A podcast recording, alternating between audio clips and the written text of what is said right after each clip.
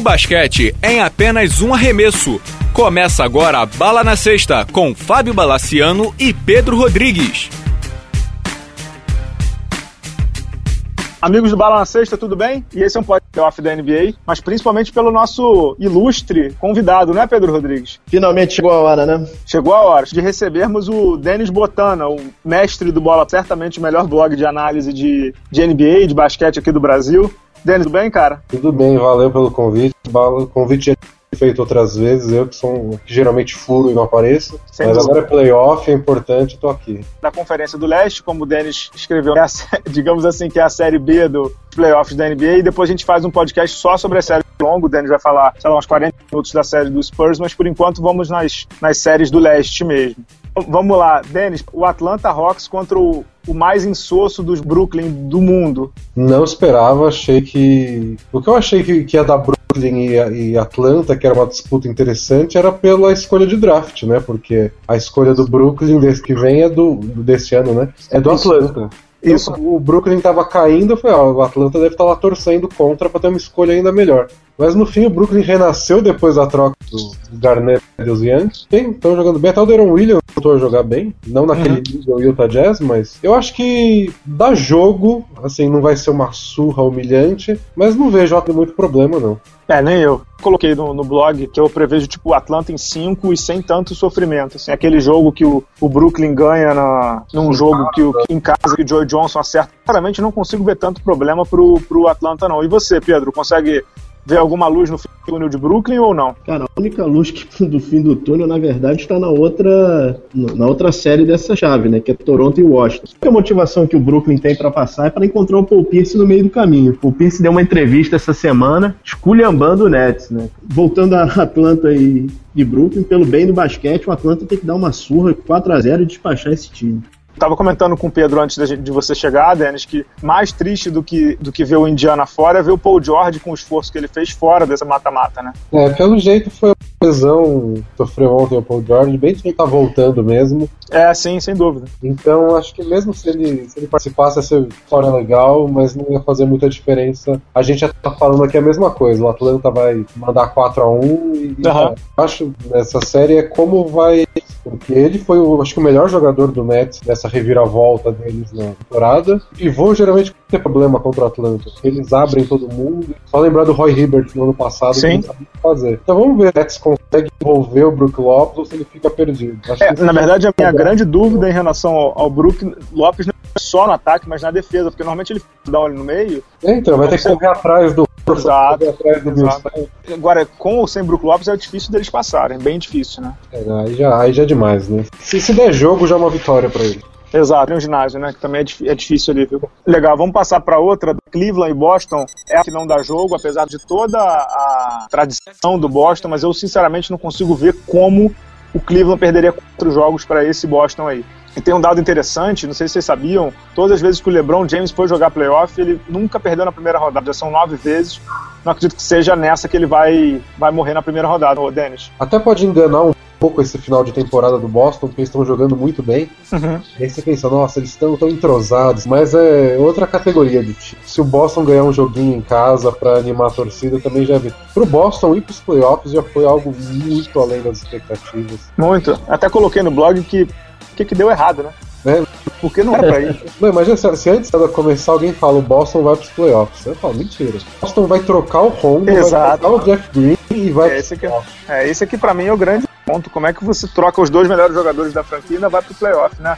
Pedro Rodrigues, alguma chance do Didi da Tommy lá que estavam brincando ontem no Twitter que ia parar o LeBron ou também Kevs em 5 no máximo 6? Eu acho que o vai levar em quatro jogos, vai ser legal ver o Boston de novo no playoff, mas é ele tá realmente está acima da capacidade dele. Ele já chegou mais longe do que todo mundo imaginava. Como torcedor do Santos, é, é de, de, novo vendo um jogador que saiu do Santos jogando bem em outra franquia. Parece que controle em Boston. Essa é a série que eu ju, juro que eu gostaria de conversar com os médicos para saber o que estão dando pro J.R. Smith em Cleveland e pro Isaiah Thomas em Boston. É um remédio muito bom, né, Dan? A questão do J.R. Smith é muito do time ser bom. Uhum. Também a melhor temporada que ele teve no Knicks foi aquele único ano que o Knicks realmente foi bem, foi pros playoffs. Parece a levar um pouco mais a sério, né? No... é, não, né? ele tá um fadeaway quase do meio da quadra com a marcação na cara, porque é o jeito dele, não dá pra fugir disso. Ele percebe que o time tem um pouco mais de ambição, ele fala, não, acho que eu vou, vou ajudar. É, e é seguir o LeBron, né, também, porque se ele brincar ali, o LeBron manda, o Le, LeBron General Manager já manda ele embora rapidinho, né? É, tem isso também, né? Ele percebe que é uma liderança.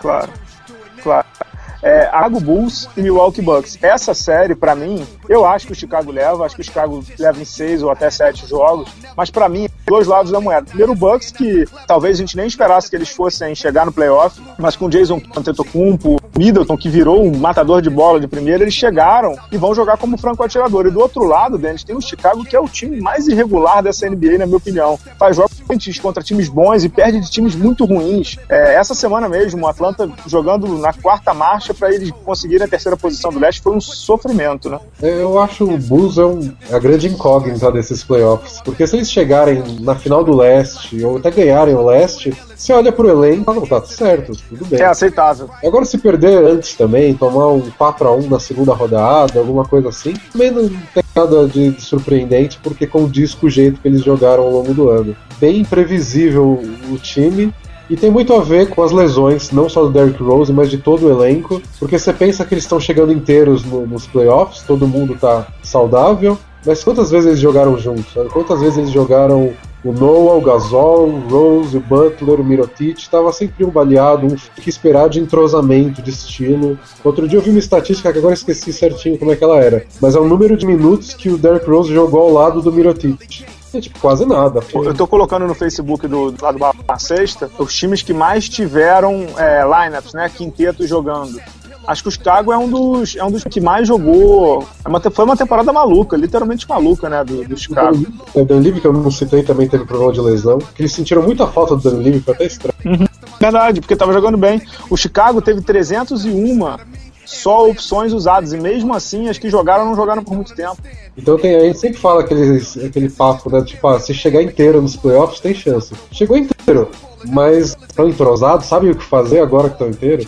Que vai descobrir contra o Bucks, que é uma defesa muito forte, né? Pedro Rodrigues, eles estão usando um sistema de vídeo muito, muito pesado e que eles já chegam no vestiário com tudo decupado pro Jason Kidd. E se vocês repararem bem, os terceiros períodos do Milwaukee são muito bons. Então, talvez esse playoff, muita coisa que tem que ser feita rápido, seja um diferencial para eles. Mas você acha que eles conseguem dar um susto no Chicago ou pouco, Pedro Rodrigues? Vão dar um susto, mas o Chicago, apesar dos, de todos os pesares, de todas as interrogações, ainda é melhor, né? Uhum. É impressionante a montanha russa que foi essa temporada do Bulls, né? É, uma loucura. Hum. Realmente eu acho, eu acho uma loucura mesmo. Eu, bem, né? O Bulls de uma série difícil contra uma boa defesa. O limite. Eles têm que fazer para as próximas rodadas. E assim, eu vi os jogos do Rose depois dessa nova operação, ele pareceu zero bala falta ritmo e tudo, mas não me pareceu jogando antes da lesão, por exemplo. Não sei vocês. Ele tá bem, tá se segurando, mas tá bem. Voltou mais inteiro do que eu imaginava. Eu também achei que ele voltou parecendo o cara de seis semanas atrás, antes daquela. Exato. Eu acho que para essa série ele não vai ter muito problema. É, o que é interessante dessa série é que quero ver como é que vai sair o Greek Freak, né? O nosso primeiro playoff dele, tá na segunda temporada. Ele faz algumas jogadas assustadoras, certamente vai ser potencializado em playoff. E é um cara que tá chamando atenção, né, Denis? A gente fala muito dominante na liga, tá faltando um pouquinho, né? Tem comentado a imprensa dos Estados Unidos bastante, até perguntado para ele sobre a versão má dele, mais motivado, botar para fora de uns tempos para cá, ser um pouco mais dominante, mais líder do time, arremessar mais vezes. Vamos ver como é que ele faz isso nos playoffs. Se ele vai assumir esse lado ou se vai ser aquele um dia faz 25 e parece o, o dia ele tá discreto. É, lá no All-Star Game, é, nas duas vezes que eu falei com ele, e no que eu pude entender do inglês dele, que é, porra, muito ruim, impressionantemente ruim para alguém que já tá dois anos, ele falou que um dos, uma das coisas que o Jason Kidd mais batia nele, no sentido de pedir, era para ele assumir o jogo. Então, e acho que com, com a saída do Brandon o Jason Kidd deve ter, deve ter pedido isso mais e mais frequentemente, né, Pedro? É. é eu tenho uma pergunta para vocês. Se o Milwaukee passar, é o fim da, da era do Thibodeau? Deixa eu começar, e aí o Denis depois... Eu, eu sou fã do Thibodeau, eu acho ele um dos... Também acho ele um excelente técnico, mas... Eu, eu acho ele um dos, um dos cinco melhores, certamente. O problema do Chicago não tá nele. Acho que o problema do Chicago é de outra ordem. Óbvio que ele tem erros. Nessa semana até o Derek Rose que pediu para ele tirar o time de campo, né? Quando já tava ganhando contra o Brooklyn e tal. Mas eu não tiraria ele de jeito nenhum. É você jogar um cara desse no mercado é uma loucura. Imagina ele, por exemplo, no Oklahoma aí, da vida, treinando Westbrook e, e Kevin Durant. Não sei o que, o Dennis acha. Não acho que ele é o problema, apesar de ele não ser perfeito, quase tudo isso que você falou. Mas pode acontecer. Aliás, acho que pode acontecer se for mais longe. O que comentam é que a relação do Thibodeau com a direção da equipe é péssima. Excessivo, né? Excessivo por basquete, né, cara? Bulls chegasse na final do leste, perdesse lá para alguém e mesmo assim o Thibodeau saísse. O jeito tá indo além dos resultados, é um relacionamento. Claro, se for campeão é outra história, né? Mas é possível que o Bulls troque de técnico para é, só lembrando que antes dessa temporada, antes do Lakers contratar o Byron Scott, o Lakers chegou a fazer um pedido formal para o Chicago para contatá-lo, né? É verdade, é verdade. O Lakers ia ter pique, não sei o quê, e o, como o contrato de técnico é diferente, é, você pode rescindir com esse pique, não sei o quê, mas o Chicago nem deu alternativa. Ou seja, imagina um cara do mercado quanto de oferta ele vai receber. Ele é muito bom, é muito bom. Que o Jeff Vaughn foi demitido do, do Orlando. Orlando. Comentaram que ia procurar ninguém, porque já estava eliminado, não tinha nada assim. E uhum. eu esperava que uma das opções era justamente o Thibodeau sair do Chicago e o Orlando ia de tudo pra cima dele. O problema do Orlando é que se o Thibodeau entrar no mercado, não sem dúvida, sem dúvida. E, e, nem ele vai querer ir pro Orlando, né? Tendo é, opções melhores, maiores, né? Eu imagino que vai ter opção melhor que Orlando, mas.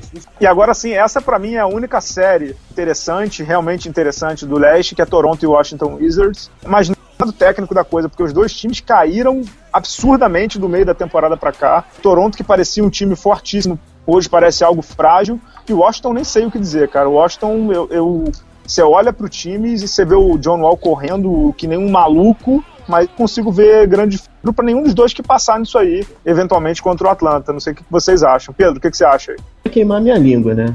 Essa temporada, nem o objetivo que eles Palavras ao vento, Bala, palavras ao vento.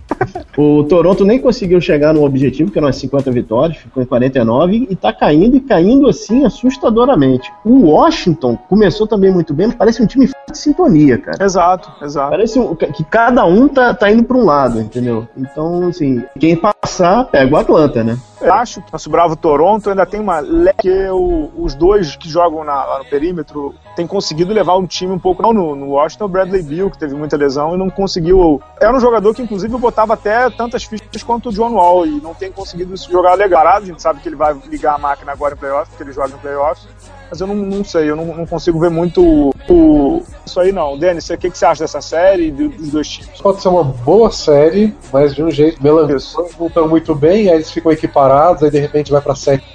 Então pode ser emocionante, divertido, mas não sei se realmente de alto nível. É alto nível no leste só a partir da semifinal, você concorda também, né? Ah, isso é verdade. Alguns bons momentos na temporada, especialmente o titular juntinho, todo mundo uhum. perfeito com o Paul Pierce, vários foram Paul Bradley Então é difícil você contar que vai voltar tudo a funcionar agora. E o Toronto é a mesma coisa, a gente sabe do que eles são capazes de fazer. E o Toronto não é tipo o Spurs, que você acredita, não, agora eles vão ligar e vai jogar. O Toronto jogar. O Toronto Exato, não, concordo inteiramente. Pedro, cê, cê, eu, eu, gostei muito do termo que o Denis usou aí, é uma série melancólica mesmo? Pois é, é, é série do que pelo menos imaginava que fosse mais pra frente mas um dos dois vai dançar. Realmente é os dois abaixo do que esperado, principalmente o Washington para mim. Falassem que ia ter uma série Toronto e Washington, eu ia estar tá muito animado. Você estaria animado? Agora eu vou colocar vocês dois aí numa saia justa. O técnico do Washington, Randy Whitman, é muito abaixo do que esse time tem ou muito? Muito. É, ele parece eu... ter controle, ele pedindo algumas horas. É, eu acho que ele, ele, ele não é o cara pro, pro Washington dar o próximo passo. É de alguma coisa tem específico. Exato alguém que trabalhe com ele, que tenha contado alguma coisa que ele fez, às vezes nos bastidores que a gente não viu, mas que faça diferença. Nada. Não sei se, se eu que sou mal informado ou, ou que realmente ele pode não ser ruim, tá? E o time dele playoffs. Mas. É, teve aqui no Rio, ele, ele realmente foi ele muito simpático, muito educado. Você é, vê que os jogadores respeitam ele, respeitam no sentido de, de tratá-lo bem e tal. Mas eu não sei se ele é um cara que agrega. Eu não sei se ele é um aqueles técnicos que você olha, por exemplo, Larry Brown, o Popovich, até o Thibodeau. Então, por exemplo, eu vejo muito o Wall, e a gente já falou também, e, e talvez o Westbrook renda um programa inteiro, mas não é o foco. É, eu vejo correndo enlouquecidamente, tendo por controle, e ele não tem a explosão física, por exemplo, do Westbrook para cortar a cesta e tal. E o elenco do o quinteto titular do Washington é, é sinceramente sinceramente, a palavra para mim é inadmissível um elenco desse, com cinco titulares, terminar na quinta posição do leste. Não é do oeste, é do leste. Acho que eles tinham um patamar para brigar ali pela terceira posição fácil, bem fácil. O Richmond me lembra um pouco o Vini Del Negro, quando era do Del Negro. Foram pros playoffs, mas você via o elenco e falava, dá pra tirar muito mais. Muito. A impressão que eu tenho é. Chegou no lugar do Del Negro no Bulls e colocou eles em outro nível, e o Doc Rivers chegou no Clippers depois do Del Negro e também melhorou muito. Então, nos dois casos aconteceu. Vamos ver se a gente tem essa comprovação. Sem dúvida. É, Dan, oh, Denis, Pedro, tem mais alguma coisa acrescentada do nosso Bravo Leste ou podemos falar do filé pro, no próximo programa? Ou vou me emendar nesse certo que foi curtinho? E o Miami, senhores? É, o Miami na barca do Knicks, né? Só que tem o Pat Riley, né? Quer falar alguma coisa do Miami, ou Denis? a única coisa que eu queria falar pro, sobre o Miami, até comentei no Face, né? Você vê o que é a, a vida, já diria o grande filósofo, né? O Dragic saiu do Phoenix porque queria jogar playoff, foi pro Miami, e Norris Cole saiu do Miami porque estava bem e tal, foi para o Pelicans joga playoff, e o Dragic mais uma vez sem playoff na vida dele. Né? Norris Cole, Norris Cole jogou bem contra o Spurs ainda. Bem, jogou quase tudo, muito é. bem. Sem levar bronca do LeBron dá pra jogar, né? E Miami, se você pensar, tipo, tudo que pode dar errado pro Miami na, tempo, na temporada, Deu. acho que a única coisa boa que eles vão tirar desse ano é que eles descobriram o Ração Whiteside. Ração Chamberlain, né? É, tirando isso, deu tudo errado de lesão, de entrosamento. Tudo, tudo, tudo. De esquema, tudo. Então acho é. que é pra pagar essa temporada, começar do zero ano que vem. O problema agora é que eles têm que renovar o Dragic, né? Vamos ver que, que grana que eles vão dar pra ele. Né? Tava comentando com o Pedro antes do programa, tem um jogador ali no Miami que me chama a atenção negativamente, que é o Deng, né? O Luol Deng, que jogou muito tempo no Chicago, ano passado foi ficado pro Cleveland, ficou lá dois ou três meses e assinou com o Miami. Ele me parece um jogador muito abaixo daquilo que ele pode render. Não sei se é o clima, sei se ele não tá 100% confortável, não sei se ele sente falta de dando bronca nele o tempo inteiro, mas o fato é que ele tá longe de ser aquele jogador que encantou todo mundo, porque o Deng é craque, né? Então, é esquisito, parece que o Aldeng, você vê ele jogando hoje, parece que ele tá com 39 anos, sabe? Exato, tá sempre cansado, já reparou? Ele é muito veterano, não consegue mais. Parece jogador do Nets, cara. É, bem isso. Se ele jogasse no Mets, eu caio. É um time complicado, mas vamos ao Oeste? Vamos, vamos voltar a Sapucaí, não? Passar. Grupo especial aqui e tudo. Vamos lá, primeira série do Oeste é o Golden State, suas 67 vitórias, suas surreais 67 vitórias, contra o New Orleans Pelicans do Monocelha, do Anthony Williams, que para mim já conseguiram uma façanha de chegar no Oeste, na divisão mais forte da, do planeta, eles conseguiram chegar em oitavo, né, Denis? Você já tinha colocado isso, eu coloquei no Facebook também. Avançaram graças àquele arremesso do Anthony Davis contra o Oklahoma, que gerou o desempate. E infelizmente acho que essa série não, não dá muito jogo. Acho que uma ou outra atuação do Anthony Davis vai chamar a atenção, mas acho que o Golden State não corre nenhum perigo. É, eu acho que não, e nem é culpa do Pelicans, né? Porque o Golden é, State tá jogando num nível absurdo. Você vê tem muito time bom, muito time jogando em alto nível, ninguém botou o pé no freio e eles estavam com 10 vitórias na frente da galera. É, Sem dúvida. O que eu gosto de olhar bastante é o saldo de pontos dos times. Hum. E se eu não me engano, o saldo de pontos do Golden State no primeiro tempo dos jogos é o equivalente ao saldo do Atlanta, que é o segundo colocado. No total, né? Total. É, o Golden State é o time que chega em posição pro quarto da NBA, né? Com quase é. 10 pontos de vantagem. O Steph Curry períodos na temporada. A palavra certa do que eles apresentaram nessa temporada é surreal. Eu li a sua análise da série, vai fraco nesse time, né? Porque se você analisar todos os jogos da temporada, eles são um dos melhores de tudo, ataque e defesa. Número 1 um de defesa e número 2 de ataque. Tá louco, né? É o time que melhor tem aproveitamento de três pontos e os times arremessam mal de três contra eles. Não, foi, o meu irmão definiu bem, né? Eles fazem tudo certo, mas não é só tudo certo. As coisas que valem muito, eles fazem muito. É bem isso mesmo, as coisas que fazem diferença. Exato. É, a gente, aquilo que a gente cansa de comentar, né? As bolas de três, os, marcar o perímetro, o ofensivo, os caras arrebentam, eles mandam muito bem. Melhores times NBA. Tudo, em tudo. Ataque. Então, o que fazer contra eles, né? Não sei tem jogado com uma formação que eu, eu sempre gosto, gostei muito de ver. E quem usava muito era o Coach K quando, na seleção dos Estados Unidos, com o Iguodala jogando quatro. E o Iguodala é um cavalo físico, né? E aceitou esse papel de vir do banco no Golden State, algo que eu achei que ele não aceitaria, principalmente com um técnico novato. E também é outra formação interessantíssima, né? Com o Iguodala, o Draymond Green, que é um ano de ala pivô, e os caras conseguem todas as formações têm dado muito certo, né? O Iguodala não só aceitou ser reserva, como às vezes ele dá uns dois, três arremessos de jogo e não reclama. O Draymond Green e do Iguodala são vários jogadores versáteis. Então isso é, antes de eu passar a bola pro Pedro, acho que isso também faz muito comigo, e, e acho que o Golden State é o maior exemplo de como o basquete mudou para a gente parar de analisar o jogador, está analisá-lo por função, né? Acho que é muito óbvio isso, e só quem não, só realmente não vê quem não quer. Qual é a posição do Curry? Qual é a posição do, do Rodrigo Dalla? Qual é a posição do Draymond Green? Entendeu? Não é posição, é função que ele faz em quadra, né? É claro, cada momento do jogo ele tá numa posição diferente, né, na prática. Exato. Você acha uns caras mais clássicos ainda de vez em quando, mas é realmente esse negócio de, de dividir por posição fixa tá ficando cada vez mais para trás. Pedro Rodrigues, alguma chance do Monocelha aprontar aí? Não. Ganhar um é. joguinho já seria para ele uma glória, né? Ia ser fora do comum. E se eles passarem, é como diz o americano, um upset gigantesco, né? Uma zebra, Seattle e e Denver. Denver na década de 90, né, cara? Tipo o Golden State, né? o Dallas é curioso porque aquele time do Dallas foi o último a ganhar 67 jogos numa temporada. Era o time do Golden State do Byron Davis, né? Aquele time do Don Nelson, né? É, aquele time que era uma luta só e...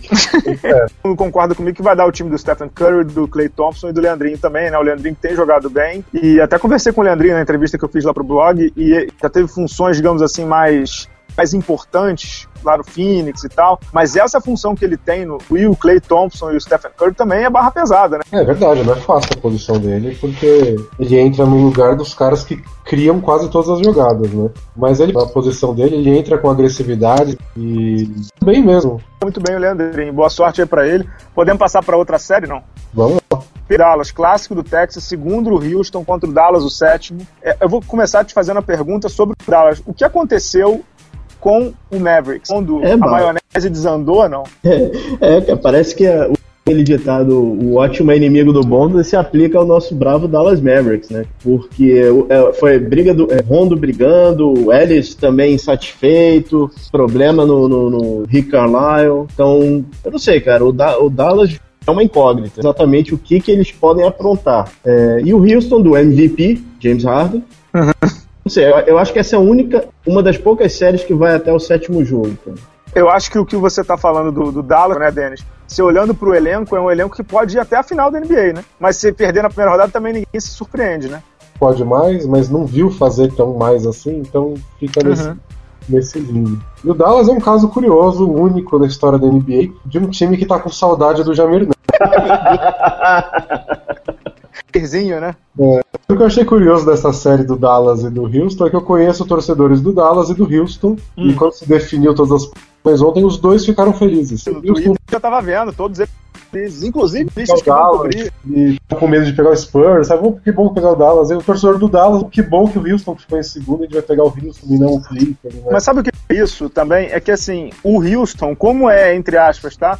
O time do James Harden, é, e aí tem muito daquilo que você escreveu e eu também escrevi para aquilo e acham que é o time do James Harden. E aí acham assim, ah, é só o Harden, dá para ganhar. E aí, como se fosse assim, contra o Spurs, não é completo, tudo. E pro Dallas é justamente isso. Porra, os caras estão quebrados, dá para ganhar. Isso, né? O, o Houston é muito mais do que o James Harden. Né? Então, não conseguiu. Se você se não fosse pouco, né? É o ranking de defesa e de ataque, o Houston é mais do que um ataque. O James Harden compensa o ataque, ele que impressiona, chama atenção, mas é um time que, que aprendeu a jogar junto, que aprendeu a defender.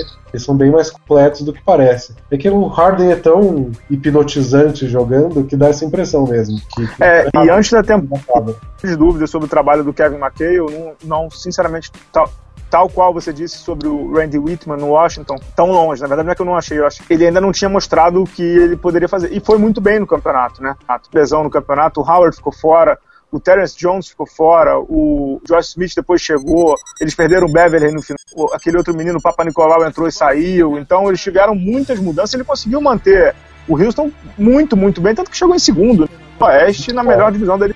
Não é fácil, o Oeste é barra pesada. Se chegasse em sétimo, a gente olhar e falar com as lesões, beleza. Então, Sem dúvida. Impressionou muito. E acho que as pessoas têm um pouco de preconceito com os playoffs do ano passado, que o Houston pareceu bem frágil, assim. Uhum. Parecia... Ele parecia, ele parecia ele Você tem medo de que isso aconteça de novo, Pedro? Eles aprenderam a lição, né, cara? O time parece bem mais consistente agora. Acho que o time passado, o Harden tinha que dividir a bola, não estão mais lá. Uhum. E eu acho que. O Parsons, né, que saiu. Parsons e o nosso bravo Jeremy Lin, né? Que vira e mexe tomava alguns minutos preciosos. Não sei, cara, essa série realmente, é, é pra mim, é, é sete jogos, é, é, é incógnita. Você crava alguém nessa série aí, Dennis? Eu acho que o Houston leva. É, é. Fico o Dallas ainda, né? Dallas se convenceu com o Dallas. Você falou sobre o Jamir Nelson que saiu. Acho que as pessoas sentem, não é nem falta do Jamir Nelson, eles sentem a presença do Rajon Rondo, né? Que decididamente não é um cara fácil de lidar, né?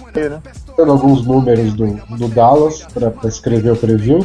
E quando você olha o, número das duplas, tipo, com combinação uhum. de jogadores, uma das piores do Dallas é quando estão juntos o Rondo e o Montaelli. Tu não precisa nem de número, né, Denis? Você olhando os jogos, você já vê, né? Eu vi uma coisa que é inacreditável. O, o Rondo tá no, em quase 40% do lance livre, cara. É piada. O Popovich vai ao delírio com isso, né? mas o número eu achei legal, porque às vezes você vê, ó, o Rondo melhorou um pouco, o Ellis voltou a jogar bem, mas é que o número mostra bem aquilo. Eles jogam bem quando eles não estão juntos. E era aquele medo que a gente tinha quando teve a troca, porque são os dois jogadores que precisam muito da bola, né? Muito da, do controle, né? Do controle da bola. E acho que literalmente ali o Santo não bateu. Né? E quando não bate com o Rondo, é complicado, né?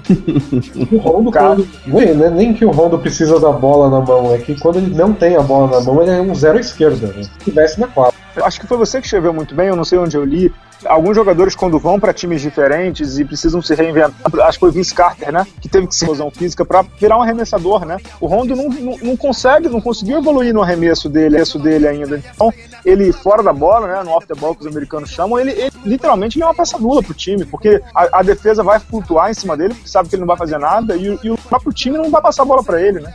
É, o, o Monta, por exemplo, ele tem um arremesso de longe meio irregular, mas ele acerta, de meia em direção à cesta, porque ele é rápido. Agora o Rondo não. Se o Rondo tá sem a bola, é. Não marcar fazer nada, deixa quieto. Então agora a gente continua falando, só que vamos deixar o melhor pro final, como dizem os americanos lá. É, a gente vai deixar o Spurs por último. É, e, e, essa série de enfermaria entre Memphis e Portland, Dennis Botana, do Bola Presa, o que, que você tá prevendo para essa série? É difícil até de fazer alguma análise, né? Os dois times vão chegar bem quebradinhos. É, mas acho que o Portland tá muito quebrado. Né? Muito. Não tem muita. Porque o Wesley Matthews era muito importante pro time. Muito, muito. Como ele não chama tanto atenção, eu acho que o pessoal que não dá tanta bola pro time esquece. Mas ele é muito importante para defesa, para movimentação de bola, para os arremessos de três. E quando perderam ele, o time já caiu. E aí o Aflalo, que era o, substituto, já passava duas semanas fora, só ele tá eliminado já. Então... É, então espera. Então é muito complicado. E tem os jogadores com dor nas costas, dor no pé, dedo quebrado, aquela coisa que. Particularmente, acho que o Portland é um pecado, porque ele estava jogando muito bem. Uhum. E define Wesley Matthews é um dos jogadores mais subestimados. Arremessa bem, cobria os, os espaços do líder no, no, perímetro também. Fazia muito bem a marcação. Marca muito bem. E se lesionou, foi tendão de Aquiles, a mesma lesão do Kobe, volta só para a próxima temporada. E para azar dele, Dennis, ele é agente livre, né? E ele é de uma bolada bem menor. Né? É, é o pior timing possível, porque ele vai passar todo período de negociação o pé na, na cadeira, pra cima, porque não tem o que fazer. É, com, bem complicado. O Portland oferece grande, vão esperar vão tentar um contrato menor para ver como é que ele volta, porque essa é uma lesão gravíssima. Né? Então, para é. ele, pessoalmente, basta ver. Pedro, é, é, o Memphis também se envolveu em muitas lesões, mas assim, a, a, lesão que eles estavam muito preocupados era do Gasol no tornozelo. O Gasol no último jogo da temporada fez mais de 30 pontos no, na cabeça do Roy Hibbert e parece que está super bem. Pois é, mas é, é, engraçado, né? Porque é a tônica mais ou menos dessa temporada. Né? Tem muito jogador lesionado, né, cara?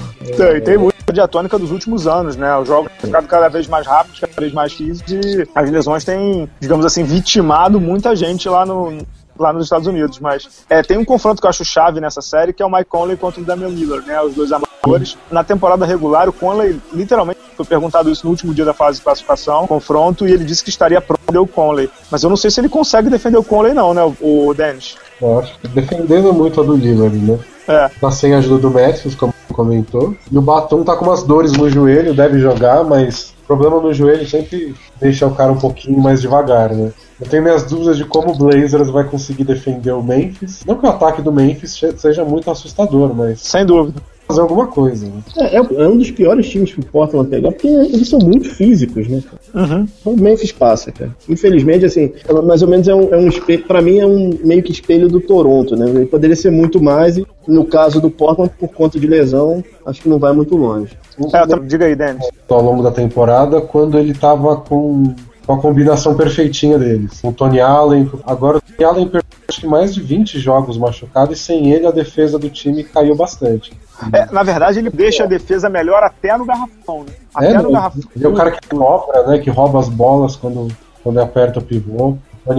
Parece que tá jogando bem, mas quando você vai ver o número, o resultado prático, o time não melhorou com ele não e vai, vai fazer a diferença. Sem dúvida. Tem alguma coisa mais dessa série ou podemos ir para a melhor série, Pedro Rodrigues? Bora. Spurs pro Clippers, que essa é Nível Essa... de conferência. É o NBA, né? É, é muito, muito bom. É para todos aqui, e sem dúvida, a melhor série dessa primeira rodada do playoff da NBA. Los Angeles Clippers, que tem o mando de quadra, contra o San Antonio Spurs, o atual campeão. Última rodada podendo chegar em segundo, perdeu do Pelican e terminou em sexto. Vai pegar o nosso bravo Clippers, o Doc Rivers, sem mando de quadra, mas criança, né, Dennis? Eles sabem jogar esse negocinho de playoff direitinho, né? Preferiam, obviamente, ter o mando de quadra, mas acho que não é uma grande preocupação mesmo. Eles sabem o que fazer, já ganharam do Clippers em playoff. Todas as características do Spurs que incomoda o, o Clippers. Movimentação de bola. Sem é, dúvida. O Clippers é time que passa muito. O Spurs é o time que não tem medo de fazer falta no DeAndre Jordan. Para o braço, né?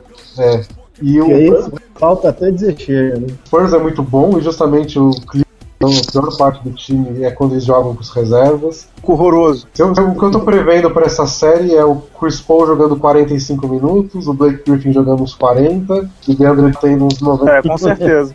É, tem uma preocupação grande também, porque o Chris Paul jogou muito bem essa temporada. Melhorar, foi uma das preocupações do Doc Rivers, melhorar o jogo de meia quadra dele, né? Ele é um grande jogador de quadra aberta, tudo, mas jogo de meia quadra dele ele tem tentado melhorar, melhorou, ele é craque, né? Ele é cracaço. Mas se tem alguém que consegue segurar esse jogo dele travar ao máximo é o Popovich, né, Danny? Um time muito inteligente marcando o pick and roll, a principal jogada do Clippers. Eles fazem o pick and roll com um dos jogadores de garrafão, que é o Griffin ou o DeAndre e aí o Griffin abre para arremesso de meter, ou para a cabeça do garrafão, onde ele passa bem a bola, e o DeAndre Jordan vai para embaixo da cesta e enterrar. E é muito difícil o Spurs tomar a ponte aérea, porque eles sabem fazer a rotação, o cara da ajuda sabe botar o corpo no pivô adversário para ele não conseguir pular, ter espaço para. Então uma das principais do Clippers é uma coisa que o Spurs defende muito bem.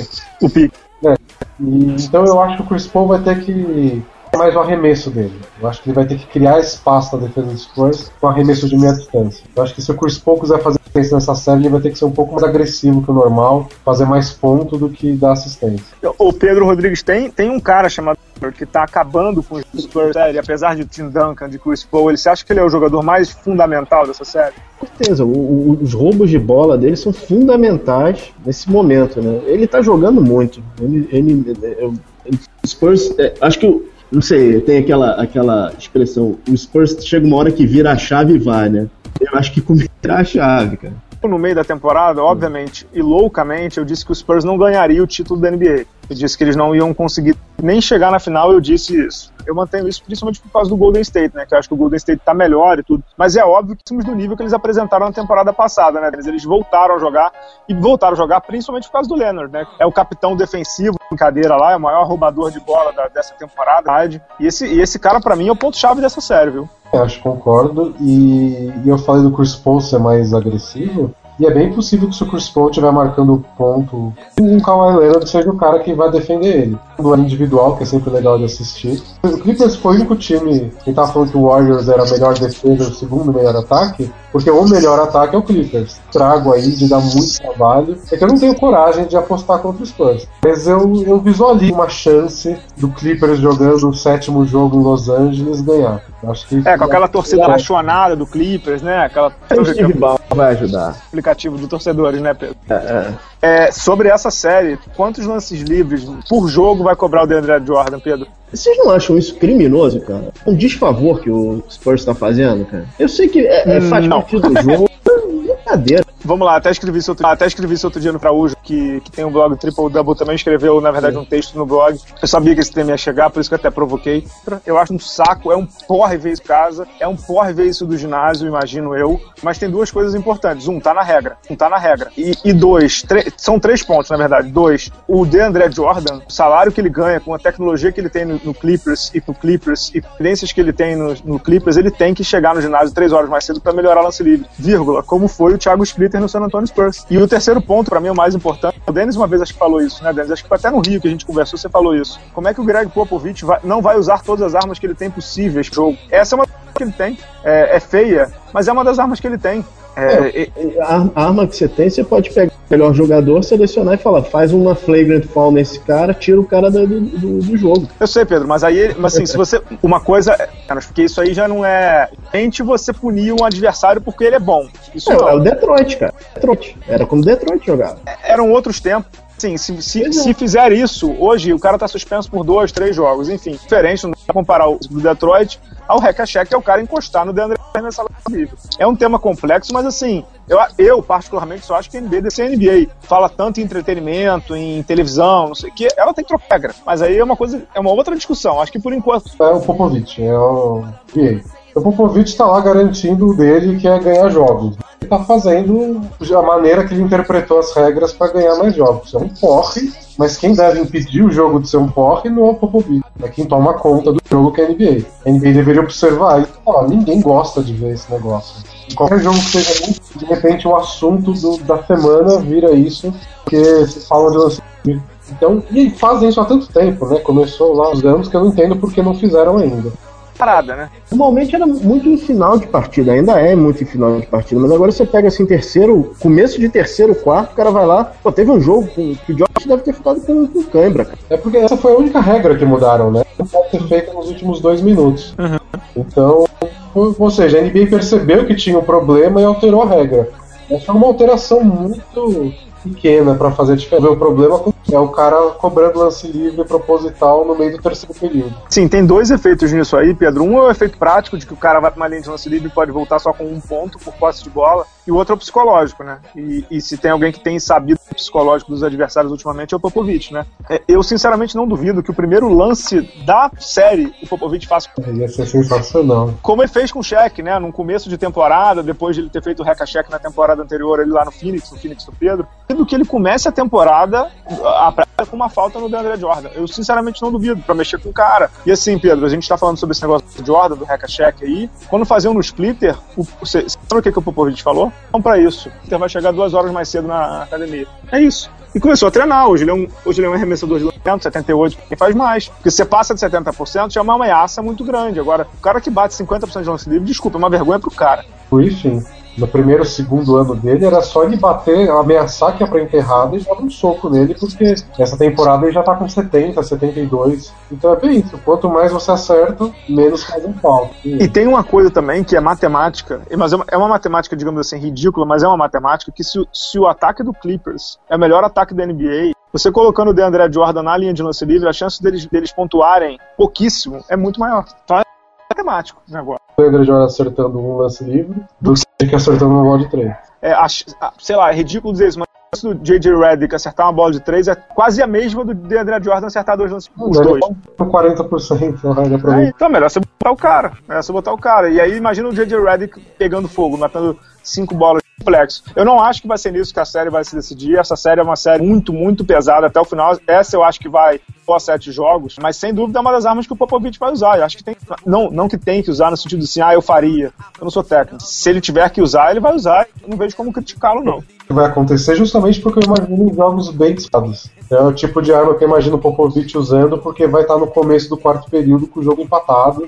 Daí eu acho que é uma das armas que vão acabar aparecendo. Vai dominar as conversas, vai dominar o assunto no Twitter, porque fica fora de si quando tem, tem hack a alguém. Sem dúvida. Tem mais alguma coisa a acrescentar nessa série? A importância do splitter eu acho que também tá muito. é muito evidente também, né? Agora só resta saber como ele vai voltar, né? Tá voltando de lesão, o Popovich disse que ele tá tranquilo para começar a série, mas tem que ver como é que é, porque ele vai precisar segurar não só o Jordan, mas também o Big Baby, né? O... A reviravolta do Spurs começou quando, quando o Splitter voltou da lesão. Depois o Splitter e o Leonard, né? É, eles deslancharam quando o Kawhi Leonard começou a jogar no nível que tá agora. Mas é, é aquele quinteto que jogaram todos, é quando eles jogam no melhor nível. Uhum. Então, o Splitter ele já é importante normalmente. Quando você imagina o Clippers e abusa do rebote ofensivo, ficar mandando a bola pro DeAndre Jordan, você tem um pivô que consiga conter esses caras. Sem dúvida, sem dúvida alguma. Agora, para fechar, e pode ser seco, sem nenhuma argumentação maior, Denis, quem passa?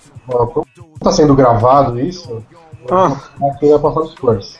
Dentro eu acho que o Clippers leva em 7. Entendi. Eu, eu, eu cravei no blog, vou cravar aqui também Spurs em 6, mas também sem nenhuma convicção. E acho que se tem uma série que o Clippers pode ganhar do Spurs é nesse ano, e acho que os caras. Em 7. Clippers em 7, com a fanática torcida do Los Angeles Clippers lotando o Staples Center, invadindo a quadra, aquelas coisas, né? né, cara? O ginásio tem que usar essas cores, né? Todas as estrelas B de Hollywood, né? é, É, tamo bem, Pedro? Você quer terminar com aquelas perguntinhas que você faz? Vamos lá, Bolas. Eu falei tudo dos Nets. O que, que, que, você acha da, da, Os Nets passaram pro playoff. Os Nets, ele chegou a fazer o que eles chamam de 500, né? Uhum. Você acha que prejudica a NBA times como o Nets, ou ter, ter que passarem pros playoffs? Você acha que esses conceitos das conferências ainda estão valendo? Porque isso daí vem de 90, de 60 e tal. A gente entende que as viagens são complicadas, é um país continental, você até tem outros países, no Canadá. Uhum. Os playoffs não são para ter os melhores times, não é um crime, por exemplo, o Toronto ficar fora. O Toronto não, o, o Oklahoma ficar, ficar fora, cara. É, eu acho que a maior preocupação da NBA, e eu até perguntei isso lá quando eu estive em Nova York no All-Star Game, não é nem só em relação à distância, é principalmente em relação à história, ou seja, como é que fica. A NBA liga muito para isso, né? A questão de recorde, questão de campanhas, questão de calendário, como é que você vai fazer. Eu, sinceramente, acho que alguma coisa precisa mudar, mas eu consigo te dizer como precisa mudar. Agora, que é um fato ter um time, um time que tem é, sei lá, menos de 50% chegando no play, fez 45, vai ver a pós-temporada de casa, eu acho um assinte, eu acho uma vergonha, mas eu sinceramente não consigo ver como mudar. Denis, não sei se você tem alguma sugestão e se você concorda com isso. O problema das viagens não é nem tanto nos playoffs. O problema não seria, por exemplo, uma série entre o Golden State e o Chicago. Uhum. Eles chegam lá rapidinho, fazem os jogos, passam entre os jogos de uma cidade e outra. O problema é a temporada regular, porque as conferências determinam quantas vezes.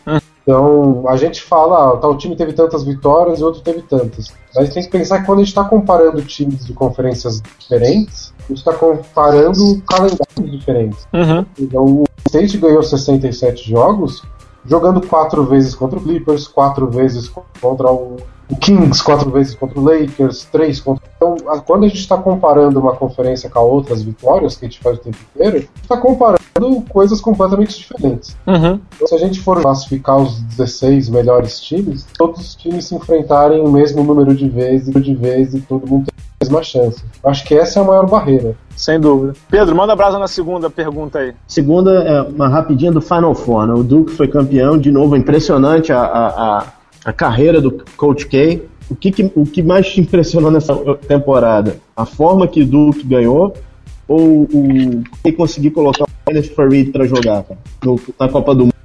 Isso é fogo. Eu acho que eu não esperava Duque ganhar do jeito que ganhou. Eu conversei muito com o Jonathan Tavernari, que, que jogou no Pinheiros e jogou lá aí por BIU, agora tá na Itália sobre isso. Ele também não esperava, era um time só de fedelho, que não estava nem ranqueado para ganhar. Ganhou de. Ganharam de Wisconsin, que estava só com senior para jogar. Eu acho que aí e talvez seja o maior dos títulos dele, não pela conquista em si, porque esse cara, pela dificuldade que estava presente, né? Foi uma conquista bem emotiva, ele estava super emocionado. Ele, esse cara é um fenômeno do basquete, esse cara, ele é. Qualquer time que ele bota para cima, né, Dante? Essa, essa questão é importante, né? Sou Lakers, né? Queria ser, ser campeão com, com, com, esses pivetes aí em Duque é fácil. Quero ver botar o Boozer pra jogar, o Sacre. Isso aqui é complicado. Sogpi, meu Deus do céu. E a Sog... última, a última é o seguinte: é, hoje é dia 16, a NBA anunciou que ainda bem, teremos mais um jogo do Global Games aqui no Brasil, será no Rio, será um jogo dessa vez será um formato diferente. Teremos o que os jornais brasileiros chamam de revanche. Cara, achou uma boa, não achou? Eu vou fazer que nem o extra pass dos Spurs, eu vou passar primeiro pro Dennis para depois eu converter de 3D. Link, é, não sei se você chegou a saber isso, não sei se você tá sabendo só agora. Não, eu tinha visto, eu tinha visto. Não sei o que, que você acha disso. Então, isso é justamente isso que eu ia falar. Pensando em que, que eu quero ir lá uma cobertura, eu queria ver dois times da NBA. Óbvio. Ou mesmo se eu fosse só torcedor vou comprar ingresso, eu queria ver dois times da NBA. Mas eu entendo o lado dos negócios, de talvez conseguir levar uma torcida apaixonada e transmitir pro resto do mundo uma partida com a torcida do Flamengo com cantando lá vai ser uma imagem legal. E é uma uhum. coisa que fizeram com, com times da Europa, levaram-os para lá e parece ser boa. Pra você ser bancada do Popovich, né, claro? É, o sonho era chamar o Popovich na coletiva e fazer uma pergunta muito estúpida. é, eu. Tá Neto, né? Vamos ver se o Neto é grosseiro com a gente. Quem é o do Orlando? A gente não sabe quem. Pode ser o Thibodeau, né? De novo. Pode ser o Thibodeau. É, mas o Thibodeau é tranquilo. Dá uma bronca na gente. O Thibodeau gravou um vídeo pra mim, cara. Eu fui tão maluco com o Thibodeau que eu entrevistei ele quatro vezes. Na última eu falei, ah, sabe de uma coisa? Ele, ele olhou pra mim, you again? Eu falei, cara, eu preciso um... Ele falou assim, caraca. E ele gravou, gravou, mas enfim. Eu acho que, assim, jornalisticamente, pra gente, que viessem dois times da NBA. Pedro e Dennis, isso é muito óbvio, e que viessem dois times bons, né? Dois times de nível, Spurs, sei lá, um Lakers com tradição e tudo. Mas, obviamente, melhor ter o jogo do que não ter. Ah, qual é a opção? Ah, dois times da NBA não dá? Então, ah, se ou joga o Flamengo.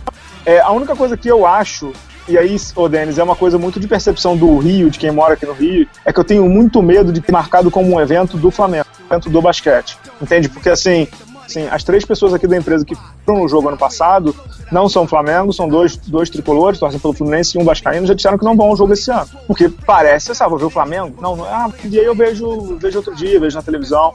Os caras não querem conviver com a torcida do Flamengo, torcendo pro Flamengo, vendo o jogo do Flamengo. Esse troço aí é, é, Deve ter acontecido a mesma coisa quando o Spurs jogou com o Maccabi. O pessoal que não é Flamengo não vai ter uma área de visitante para ver do outro lado, né? Sem dúvida, sem dúvida, sem dúvida. Eu acho que, que eu entendo o lado da. E, e, tem que ver também, né, que a Liga Nacional acabou de assinar uma parceria com a NBA. Então, é bom para as duas partes mostrar o produto do basquete brasileiro. O Flamengo é um dos melhores produtos também. E, óbvio, ter a torcida do Flamengo é sempre muito bom. Jogar na HSBC Arena, vai estar lotado. É óbvio, eu tenho esse essa ressalva a fazer. Como é, fazer com que o evento não seja um evento do Flamengo, entendeu? Como fazer com que essa, tipo, é, NBA Cares, não sei o que, tudo seja uma coisa da NBA, do basquete. Isso vai ser possível, mas é um medo, mas é um medo que tem. Vem para promover a NBA e para promover a parceria que ainda é nova, né? Sem dúvida. Para promover o Flamengo só. Exato. O que vai acabar sendo promovido, né? E tem que ser promovido mesmo. Mas se o, é, o NBA Global Games, é, o objetivo é sempre fortalecer a imagem da liga, né? E, e não o contrário, né? Me parece muito claro. Né? A ordem é essa, NBA Global Games. Né? Lembrando que o ano, ano passado os Spurs jogaram com o Maccabi, né?